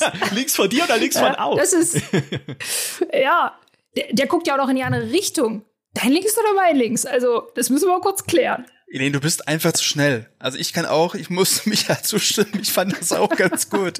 Also wenn dann ab, ab und zu mal der Ruf von hinten kam, du, da kommt was, ich so, ach ja, Dankeschön, vielen Dank, ich bewege mich jetzt mal ja. hier weg. Also ich, ich, ich spiele halt Speed Kratos, also ich, ich weiß ja nicht, was ja, ihr macht. So, so weit sind wir noch nicht. Das, äh, es gibt aber ein paar, also ein paar Szenen, beziehungsweise es gibt ein paar Passagen, wo du tatsächlich mal alleine unterwegs bist, also ohne jemanden dabei. Da funktioniert es dann nicht so gut. Ja, da hast du halt dieses, dieses Banter nicht. Da muss man auf die Umgebung achten und wo kommen wir denn dahin, ne, wenn ich erstmal anfange, mich umzudrehen, um zu gucken, wo was ist. Also, ja, da habe ich dann gedacht, okay, äh, schalte ich es doch wieder an. Aber das ist jetzt eher persönliche Meinung. Was ich aber nicht abschalten konnte, und jetzt sind wir bei den super kleinsten Details und Michas pedantischer Kritik, sind beim Klettern die Kreise, die mir, also die, die äh, quasi Button-Einblendungen, die mir anzeigen, wo ich während einer Kletterpassage springen muss, um eine Lücke zu überbrücken, ne, bis, dass ich weiterklettern kann. Die gehen nicht. Also ich habe, oder es geht doch und ich habe die Option nicht gefunden. Äh, dann äh, schreibt es zu meiner Schande gerne in die Kommentare. Aber wenn ich die noch hätte wegschalten können, dann wäre wirklich alles weg gewesen. Aber die gibt's immer. Tja, so ist das. Kletterkreise ich, es würde mich fast ein bisschen wundern, wenn es nicht funktioniert. Also ich muss auch sagen, ich habe das jetzt auch nicht, ähm, habe jetzt nicht nachgeguckt, aber Elaine, ging das nicht zum Beispiel bei Horizon Forbidden West auch, dass du da diese Punkte deaktivieren konntest? Jetzt frage ich doch sowas nicht. Das ist so lange her. Das ist auch nur, äh, auch nur ein Spiel, was ich so 50, 60 Stunden gespielt habe. Wie erwartest du, dass ich irgendwas davon noch weiß? Entschuldige bitte. Ich musste vor allem, ich musste erstmal äh, überlegen, als du meintest, die Kreise tauchen, ich so wie die Kreise tauchen auf, aber dann habe ich mich daran erinnert, dass das erste, allererste, was ich in God of War gemacht habe, in die Option zu gehen und Kreis und äh, X zu vertauschen. Ah, das hatte mich gerade schon gewundert, als du meintest, äh, X ist springen. Ja, genau, klar, weil ihr es getauscht habt. Ja, für mich ist, ja. Richtig, ich, ich lebe in einer anderen genau, Welt. Ja, normalerweise ist es auf Kreis gelegt. ja. ja, nee, das ging leider gar nicht für mich. Also für einen Souls-Spieler, der muss mit äh, Kreis einfach rollen, sonst kommt er gar nicht mehr klar mit seinem Leben. Von daher. Ähm, die X-Taste, die ist, die ist zu weit weg im Kampf. Das geht die, einfach nicht. Die ist zu weit weg, das geht nicht.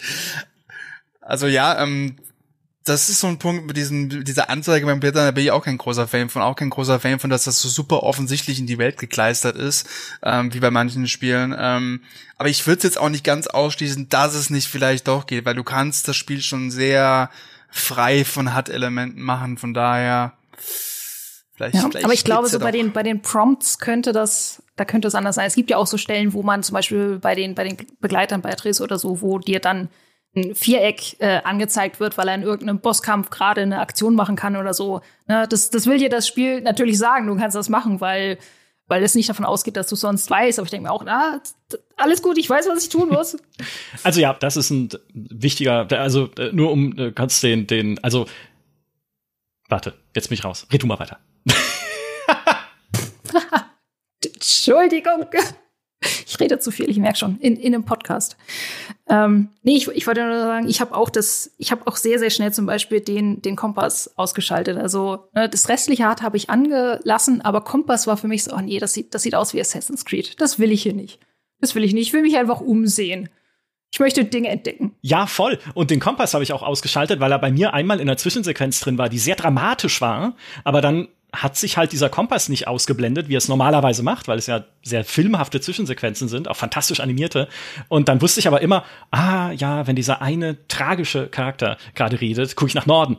Weil der Kompass halt immer oben im Bild drin war, da ich auch so gedacht, hm, muss ich eigentlich jetzt nicht wissen, ne? Also nehme ich ihn mal raus. Man darf auch tatsächlich nicht den Fehler machen, glaube ich, God of War weil es ja auch eine andere Art Spiel ist, so Assassin's Creed-mäßig zu spielen, dass man die Karte öffnet, was ja geht theoretisch, und dann sieht, oh, da ist ein kleines Fragezeichen ne, markiert. Das kann ich jetzt in meinem Kompass markieren, dass es mich dann dahin führt. Das also geht ja, aber ich finde, dann erlebst du das Spiel falsch oder nicht so, also nicht, dann ist es nicht so immersiv, weil dann ist es halt wieder dieses äh, Hotspots abklappern. Dann bin ich tatsächlich auch eher äh, dabei zu sagen, hey, ich äh, werf mich hier auf meinen Hundeschlitten, ich fahre einfach mal rum, ich guck mal, wo es leuchtet, da ist vielleicht was Spannendes, ne, da ist, da hängt eine Laterne irgendwie hier im Sturm, gehe ich doch mal dahin, vielleicht gibt es da irgendwas, was ich finden kann oder eine neue Rüstung oder sonst was, als dann zu sagen, hey, ich will aber jedes Fragezeichen hier von der Karte schrubben, weil das ist meine heilige Pflicht als Completionist. Das finde ich lahm. Aber das ist, das ist ein super wichtiger Punkt, weil sowas kann ich auch gar nicht abhaben. Also wenn irgendwie bei Open World Spielen da alles aufblinkt, dann boah, da, da schaudert's mich. Aber das ist bei God of War nicht. Also du kriegst, wirst auch nicht zugeballert mit zig Nebenmissionen, das, die kommen halt so peu à peu im Laufe der Story und darüber hinaus. Aber es ist nicht so, dass da alles blinkt oder sonst was. Also das ist sehr, sehr, sehr wohltuend. Zum Glück. Definitiv. Sie machen auch generell, also wenn man so guckt, wie die Levels aufgebaut sind, war beim Vorgänger auch schon so. Oder ich glaube, das war wahrscheinlich in God of War schon immer sehr gut, wie sie halt führen, allein äh, mit Licht zum Beispiel. Dass du halt siehst, hey, genau da ist irgendwie eine Treppenstufe erleuchtet, genau da hängt irgendwie eine Laterne, genau da fällt ein Sonnenstrahl in die Mine, dass ich halt sehe, ah, da geht's weiter, ne? oder da ist irgendwas, oder da kann ich hin, oder das ist interessant. Also alles, was so äh, so organische Führung ist und eben nicht ein blinkendes Icon. Und davon ist es, wie du richtig sagst, zum Glück frei. Ja? Wenn man es nicht herausfordert und sagt, der Kompass soll mich führen, äh, das machen sie richtig, richtig gut. Also fühlt sich echt gut an, dieses Navigieren. Das stimmt. Ich meine, es ist ja auch viel äh, relativ linear. Du, du hast ja wirklich diese Mischung aus sehr linearen Gängen und dann hast du halt so weiterläufige Hubgebiete, äh, wo man dann halt wirklich sich ein bisschen umschauen muss. Ne? Aber es ist ja, ich, also ich bin ohne, ohne Kompass, ohne alles immer gut ausgekommen, weil die, das Spieldesign dahingehend ist jetzt sehr, sehr gut. Das merkt man ja, ob, ob ein Spiel das kann oder ob man dann sagt, wo muss ich denn jetzt eigentlich lang? Ich stehe hier vor einer Wand und es sagt mir geradeaus. Ja. Aber das ist, das war nie ein Problem. Ja, mach doch mal einer ein Licht an hier. ja. Oder ich habe ich hab so diesen einen Punkt verpasst, äh, der mir einen Hinweis gegeben hätte oder so. Ne? Das, das gibt's zum Glück hier nicht. Ich finde es, ich fand es ja eigentlich auch am Anfang doof, dass das Spiel so Runen an Wände zeichnet, wo man klettern kann. Oder dass es später sogar Runen an Wände zeichnet, wo man bestimmte Spezialwerkzeuge einsetzen soll, um ein bestimmtes Ziel zu erreichen. ähm, Habe ich am Anfang so gedacht, äh, das ist aber nicht immersiv, ne? weil äh, dass man halt hat mich auch schon früher so an Spielen wie äh, Horizon Zero Dawn gestört, dass man halt, ne, alles, was irgendwie eine gelbe Stange ist, kann ich klettern, alles, was keine gelbe Stange ist, auch wenn es eine Stange ist, ist nicht bekletterbar. So zeigt mir das Spiel halt einfach, wo ich mich bewegen kann. Hat mich bei God of War irgendwann überhaupt nicht mehr gestört. Einfach, weil dieser Spielfluss dadurch noch besser wird. Ne, wenn ich genau sehe, okay, da drüben ist das blaue äh, Quadrat in der Wand, das mir zeigt, hey, da kannst du dich hinheften sozusagen, also kannst du hinspringen und dann so an der Wand hängen, um dann zu gucken, ob man von dort an irgendeinen anderen Vorsprung hinhechten kann oder so. Ja, wunderbar. Okay, nehme ich, nehm ich in Kauf. Ist irgendwie trotzdem komisch, dass jemand genau da Runen an die Wand gemalt hat, wo ich klettern kann. Weiß nicht, ob da jemand so ein, ein kleiner Gnom vorausläuft irgendwie bei God of War, der dann die Runen schnell ranmalt. Da könnte man vielleicht mal irgendwie ein lustiges Video draus machen, damit Kratos weiß, wo er klettern muss. Ähm, aber ich akzeptiere es einfach, weil es diesen fantastischen Spielfluss, den das Ding nun mal hat, unterstützt. Ne? Dass ich halt nicht dann irgendwie zehn Minuten lang rumstehe und in einen tertiären Sichtmodus schalten muss, um zu sehen, ah, dort ist die Wand brüchig und kann Kratos Gewicht tragen beim Klettern.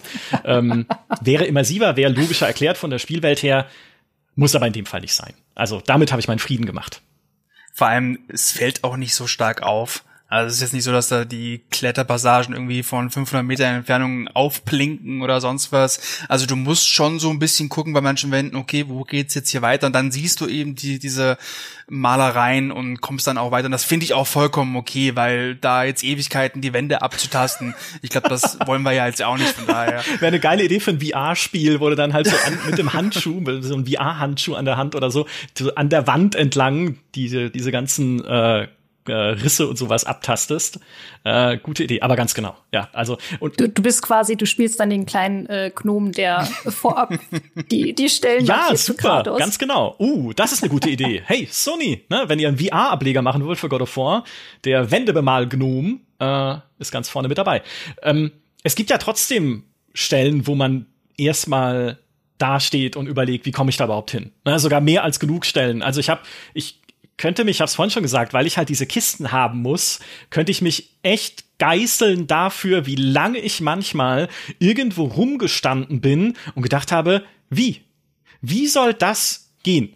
Wie muss ich hier irgendwie den Fluss von Wasser umlenken oder wie muss ich hier irgendwie mein Werkzeug einsetzen? Was muss ich dann wo platzieren an irgendwelchen Spezialsachen, um genau da rüber zu kommen. Ich weiß, es müsste gehen mit dem, was ich gerade habe, weil sonst würden mir mein äh, irgendwie Atreus dann auch sagen, hey, das geht jetzt noch nicht oder dafür brauchst du was anderes. Ist ja auch schön, wenn man irgendwo steht und sich denkt, hey, wie komme ich da rüber? Ähm, und man hat aber weil es halt so Metroidvania-mäßig ist in manchen Stellen, man hat aber das notwendige Werkzeug nicht, dass dann immer zum Glück jemand dabei ist und sagt, es geht halt jetzt noch nicht. Das ist wohl was für die Zukunft. Gott sei Dank, dann halte ich mich damit wenigstens nicht auf, wie halt irgendwie in einem Zelda, wo ich dann irgendwie stundenlang versuche, irgendwas zu erfüllen, was ich noch gar nicht kann, weil ich halt irgendwie den Magnethandschuh, ich habe alles vergessen, was in Zelda war, aber ihr wisst, was ich meine, ne? weil ich es halt nicht kann.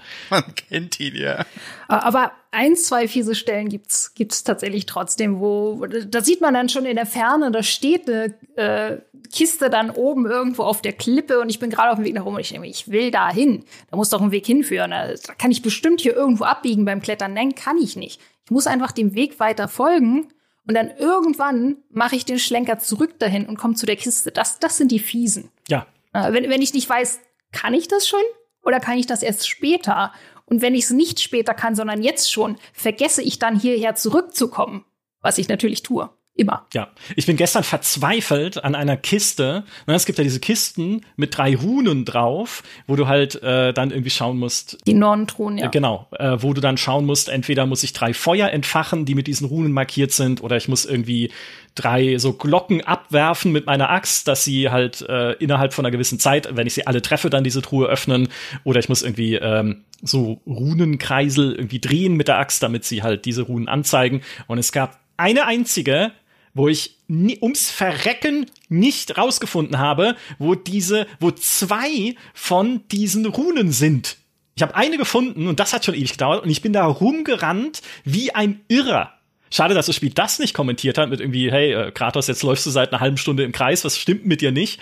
Aber ich wollte unbedingt diese Truhe. Und, und ich wette, und ich habe es dann abgebrochen, weil ich mir dachte, vielleicht möchte ich einfach mal wissen, was in der Story passiert, da hinten hinter der Ecke, wo ich eigentlich hin muss.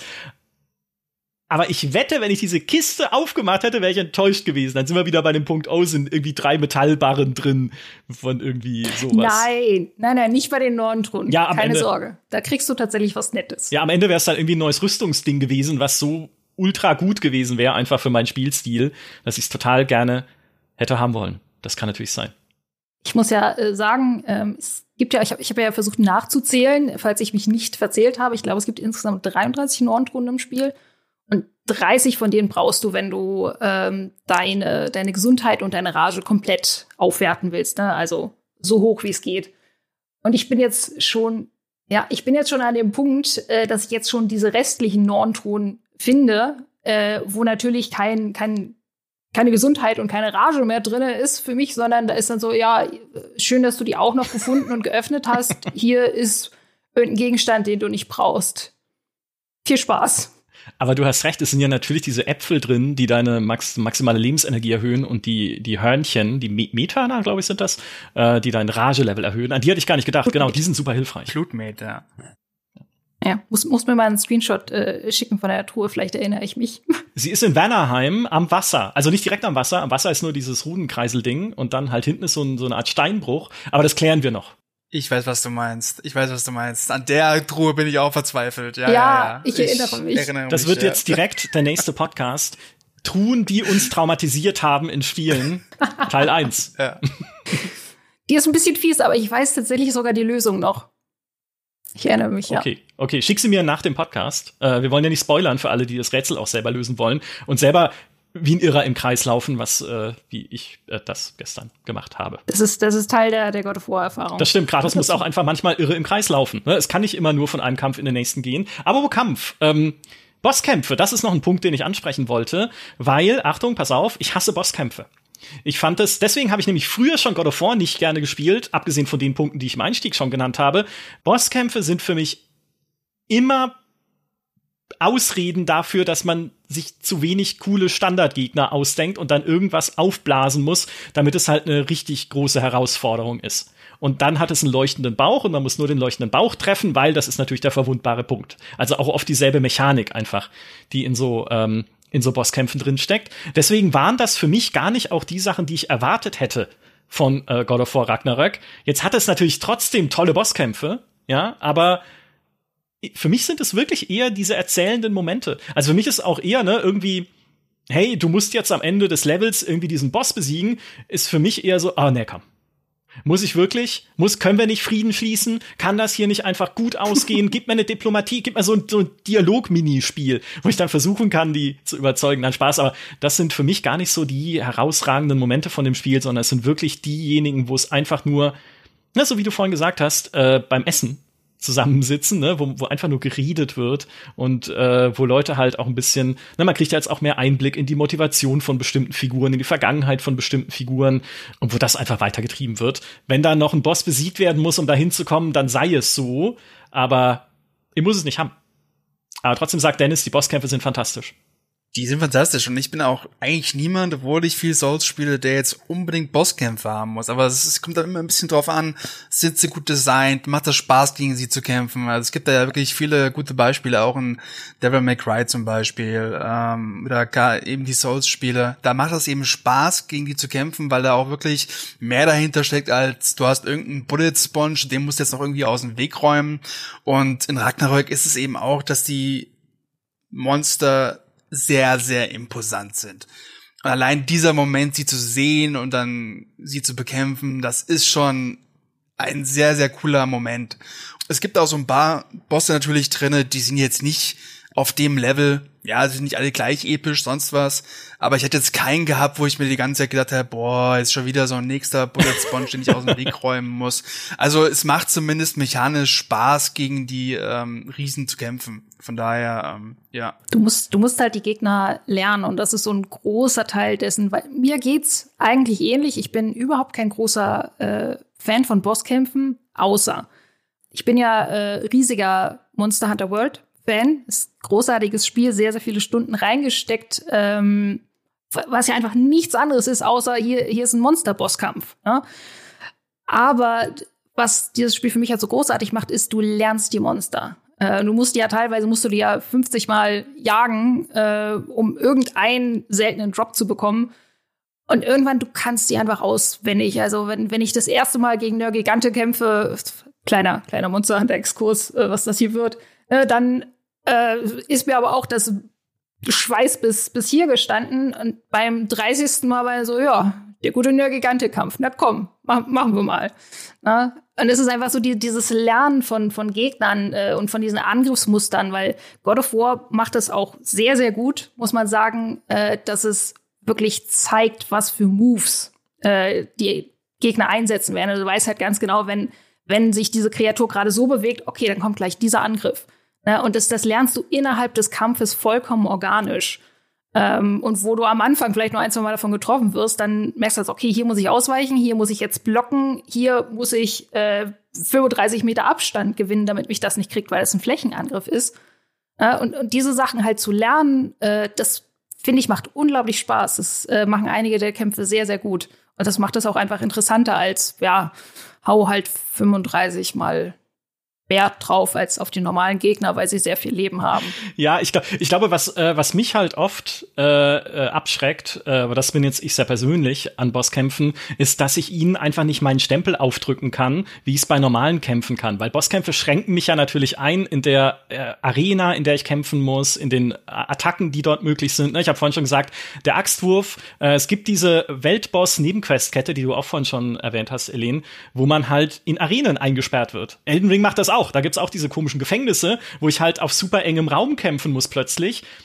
Ich mache das aber nicht gerne. Ich will in der Ferne stehen, in Elden Ring Zauber werfen oder in God of War meine Axt oder alles andere, was mir da so an Fernkampfsachen zur Verfügung steht.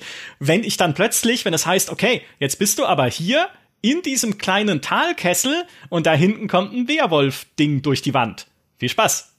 Und dann renne ich halt durch die Gegend, springe wirklich die ganze Zeit mit so Ausweichhechtrollen rum und versuche halt, dieses Viech irgendwie mit irgendwas zu treffen, äh, wenn sich mir eine Gelegenheit bietet. Während ich, wenn ich in der, in der, sozusagen in der, der Hub-Welt, in der offeneren Welt unterwegs bin, kann ich halt selber gucken, hey, vielleicht kann ich ja irgendwo auch diesen neuen von oben Angriff einsetzen, den ich ja sogar noch verstärken kann mit so Sachen, die ich in mein Amulett einsetze, dass ich halt zumindest halt so versuche, die Umgebung ein bisschen taktisch zu nutzen.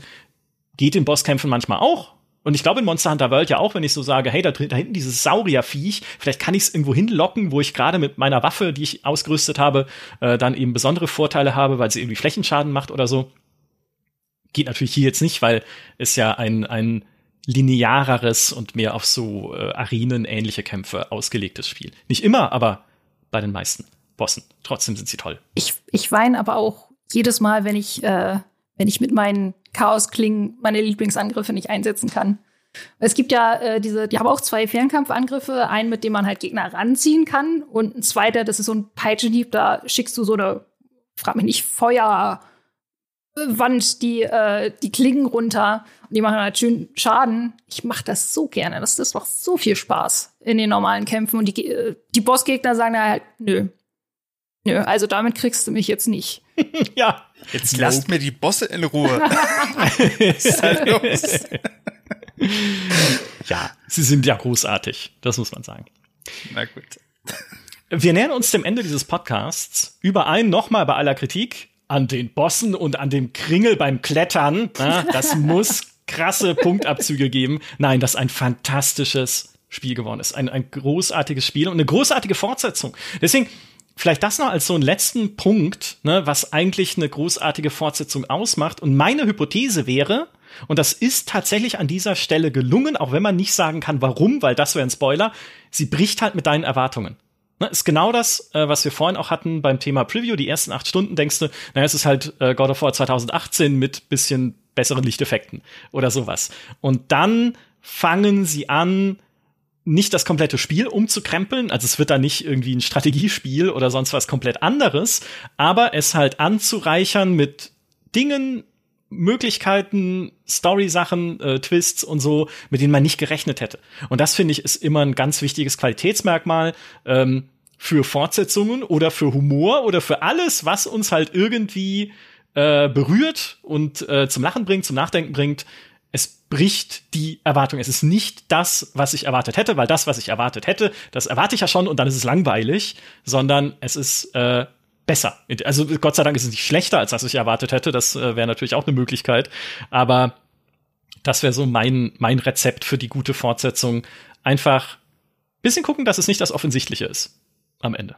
Es bricht aber auch nicht zu viel und ich glaube, das ist äh, gleichzeitig zumindest an dieser Stelle ein großer Punkt, weil Natürlich, es kommen, es kommen auf jeden Fall neue Sachen rein, es kommen neue Sachen rein, über die wir aus Spoilergründen halt, wo wir halt wirklich komplett drum rumschiffen gerade und sagen so, ja, da ist, da passieren schöne Dinge, wirklich. Ne? Aber es ist nicht, es ist halt viel, viel Vertrautes noch drinne und das funktioniert bei God of War halt, weil die Grundlage sehr gut ist. Das 2018er Spiel war halt einfach schon, war schon ein kleines Meisterwerk Und jetzt baut's halt drauf auf. Also klar hätte es auch ein paar mehr Neuerungen geben können, hätte ich auch nichts dagegen, würde ich mich auch für den nächsten Teil drüber freuen, wenn sie da noch ein bisschen mehr machen. Aber es ist, ne, es ist, es ist sehr vertraut. Du weißt, was du bekommst. Du bekommst mehr von dem, was du möchtest. Aber hier ist noch ein bisschen, hier ist noch ein bisschen ein paar äh, i-Tüpfelchen quasi draufgesetzt. Und äh, hier sind ein, zwei kleine Überraschungen, um das Ganze frisch zu halten. Und das ist so, das funktioniert halt sehr, sehr gut bei diesem Spiel das war ja auch im Vorfeld immer so die große Sache gewesen mit, ist das jetzt ein God of War 1.5 oder ist das wirklich ein frisches Erlebnis?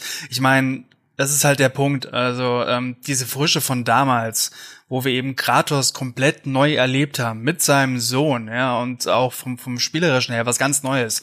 Das hast du jetzt natürlich nicht mehr. Ne? Es ist eben eine klassische Fortsetzung, die eben dieses nordische Mythologie-Setting zum Ende bringt, ja.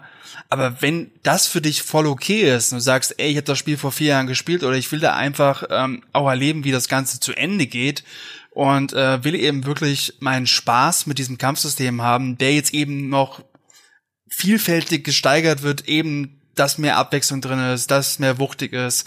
Ähm, ich glaube, dann bekommst du das hier. Und ähm, also ich bin wirklich mal gespannt, ähm, wieso das Feedback auch der Community ausfallen wird. Aber ich denke wirklich, dass die Leute Spaß haben werden an dem Spiel. Ja, also wenn, wenn sie jetzt nicht wirklich reingehen und sagen, boah, das ist ja schon wieder in äh, der nordischen Mythologie, so ja, ja klar, schon wieder Kratos. Das, das ist eben auch, es, es ist eben eine Fortsetzung, schon wieder Kratos, ja. Es ist eben eine Fortsetzung, ja, aber wenn man damit ähm, zurechtkommt, dann glaube ich, kann man sich darauf freuen. Ja, und es zeigt mir halt nochmal, äh, dass es keine gute Idee war, einfach das Spiel von 2018 äh, nach einer gewissen Zeit einfach wegzuliegen aus irgendwie, ne, weil irgendwie, ja, ich fand halt, es war so, ich habe halt, vielleicht war das auch ein Fehler, ich habe halt auch da am Anfang gedacht, ich habe zwei Stunden gespielt und dann kamen immer noch wieder die gleichen Gegnertypen, was jetzt auch besser geworden ist, so was Gegnervielfalt angeht und dann dachte ich mir irgendwie so, da kommt nichts mehr.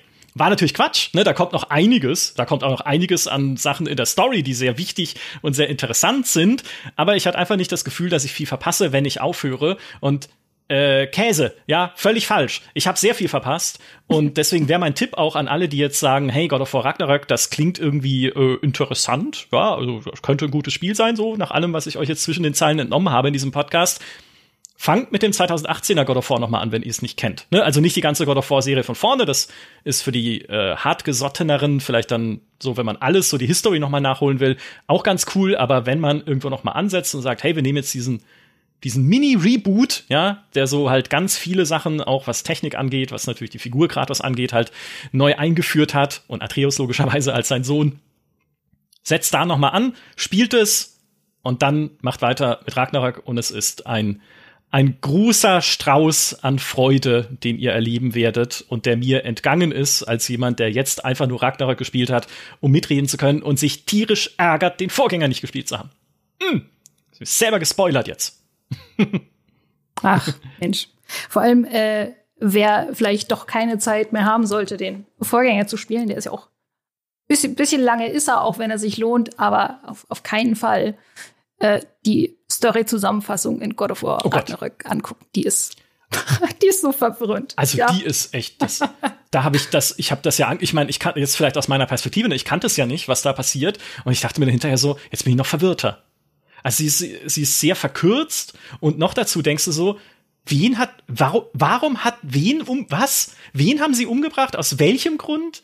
Warum, also völlig, ich habe es dann danach nochmal äh, nachgelesen oder auch, es gibt ja noch ein ausführlicheres äh, Video von Sony selbst, ne, wo das auch ein bisschen noch mit mehr äh, drumrum erzählt wird. Das geht dann, aber diese Zusammenfassung im Spiel, super seltsam. Das Story-Video von Sony ist wirklich ziemlich, ziemlich gut. Also da wird eben, glaube ich, in acht Minuten das Ganze nochmal so ein bisschen zusammengefasst, auch auf eine sehr coole Art und Weise. Ähm, das anschauen, also selbst wenn man den Vorgänger gespielt hat, weil selbst mir, also ich habe den halt vor vier Jahren gespielt und mein Gedächtnis ist halt auch wie ein Sieb und äh, von daher war das schon mal ganz gut zu erfahren, was da die wichtigen Schritte eben genau nochmal waren. Und äh, ja, aber dieses Story-Zusammenfassung-Video im Spiel selber, ähm, nee, das, das ist nicht so gut. Ja. Genau. Es gibt noch Luft nach oben. Ne? Also man sieht, nächstes Mal besseres Zusammenfassungsvideo, paar äh, Sachen an der Struktur der Welt vielleicht ändern, dass das Crafting weniger zugemüllt ist mit nutzlosen Ressourcen und dafür man mehr vielleicht in coolen Nebenquests tolle Drachenschuppen kriegt, mit denen man irgendwas verbessern kann. Da ist es wieder, ja. Ich gehe nicht weg von dieser Drachenschuppe. Ich will eine Drachenschuppe sehen. Oh Gott. Ein letztes äh, äh, Thema noch. Eine letzte, man muss fast sagen, na, die Gretchenfrage als ähm, äh, gerade für euch beide, die ihr das schon durchgespielt habt jetzt.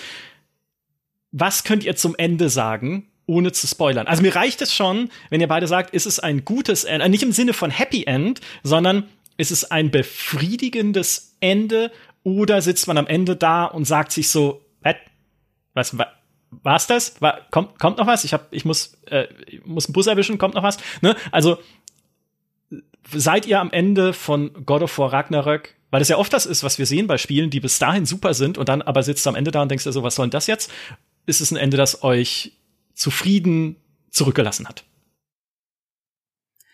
Also mich schon. Also ich bin jetzt kein großer Fan von dem Wort episch, weil das oft mal so ein bisschen äh, zu sehr genutzt wird und dann nicht wirklich das hält.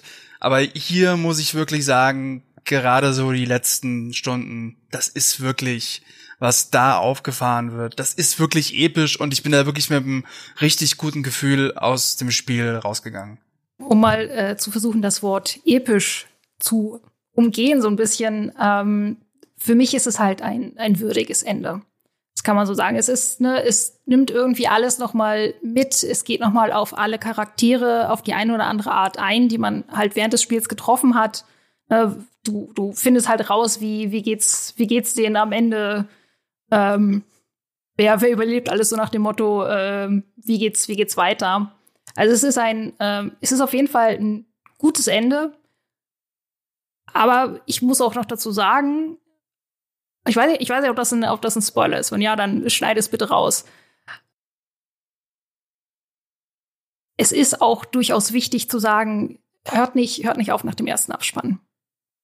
Es, es kommt ein, es kommt ein Abspann, ähm, der ist schon, der ist schon ein gutes Ende, aber es gibt noch eine kleine Mini-Quest, die ihr danach unbedingt noch machen solltet, ähm, die noch mal sehr, sehr guten Abschluss liefert. Mhm. Mhm. Und auch, ah, die hat, die hat Impact auf jeden Fall. Ja, da kommt, da kommt ja quasi noch ein zweiter Abspann direkt hinterher und dann kommt da noch so ein äh, Lied mit drin. Das ist, da will ich jetzt gar nicht zu viel, zu viel dazu verraten, aber das hatte schon, das, das hat schon bleibenden Eindruck bei mir hinterlassen. Kann ich nur zustimmen. Also unbedingt noch länger spielen. Gut, ich glaube, das ist kein Spoiler, sondern ein wertvoller Tipp an dieser Stelle. Am Ende dieses epischen Podcasts, ich glaube, auch hier ist der Begriff zu Recht verwendet. Ich gehe jetzt noch mal eine halbe Stunde um diese Kiste umrennen in Wannerheim, bevor ich mir die Schmach gebe, einfach danach fragen zu müssen bei Elen, wie ich sie aufkriege. Man hat auch seinen Stolz dann irgendwo, ne, dass ich sage, okay, ich will das jetzt, ne, ich will jedes Versteh. Ding in diesem Spiel einfach selber geschafft haben. Äh, es klappt wahrscheinlich nicht, aber naja, keine Ahnung. Das ist, das ist der Vor- und der Nachteil, wenn man vor Release spielt. Äh, man gibt nicht so schnell auf, aber auch einfach, weil es noch keine Guides gibt, die man nachgucken kann. Das war ein Podcast über äh, God of War Ragnarök, den neuesten Teil einer Serie, von der ich bisher dachte, das Beste an God of War ist die PC-Mod für God of War 2018, die, die äh, Kratos und Atreus austauscht gegen Homer und Bart Simpson. Das war bisher mein absoluter Höhepunkt, was God of War angeht. Jetzt weiß ich, alles falsch gewesen. God of War Ragnarök, fantastische, fantastisches Spiel. Auf jeden Fall eine Empfehlung wert. Vielen Dank auch an meine fantastischen Gäste. Vielen Dank, Edin. Vielen Dank, Dennis. Und vielen Dank an alle, die uns auch diesmal wieder zugehört haben. Macht's gut und bis zum nächsten Bosskampf. Tschüss. Macht's gut. Tschüssi. Ciao.